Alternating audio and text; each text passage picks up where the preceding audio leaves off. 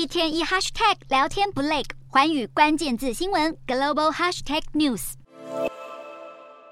蔬菜货架被扫购到几乎全空，只剩下少数几样商品还等着顾客前来选购。受到干旱的极端气候影响，欧洲和北非蔬菜欠收，其中情况最严峻的摩洛哥已经在这个月限制了洋葱和番茄出口，而供应短缺，不仅迫使各地菜价飙升，英国超市更针对番茄等蔬果祭出限购令，显示全球食物危机正在进一步加剧。蔬菜短缺不只局限在欧洲，远在东南亚的菲律宾本来就有盐和糖缺货的问题，现在更出现洋葱之乱，数量不够导致价格飙涨，甚至比肉品都还要贵，每公斤至少八百披索，超过四百多台币。虽然政府已经扩大进口，设法压低价格，但是居高不下的菜价依旧让餐饮业者叫苦连天。中亚地区或许也感同身受。当地蔬菜库存遭遇伤害，菜价大涨，迫使哈萨克政府动用战略蔬菜储备。吉尔吉斯、乌兹别克也在这几周陆续禁止蔬菜出口。与此同时，南亚的巴基斯坦农民正努力对抗洪灾以及不断上涨的原物料成本。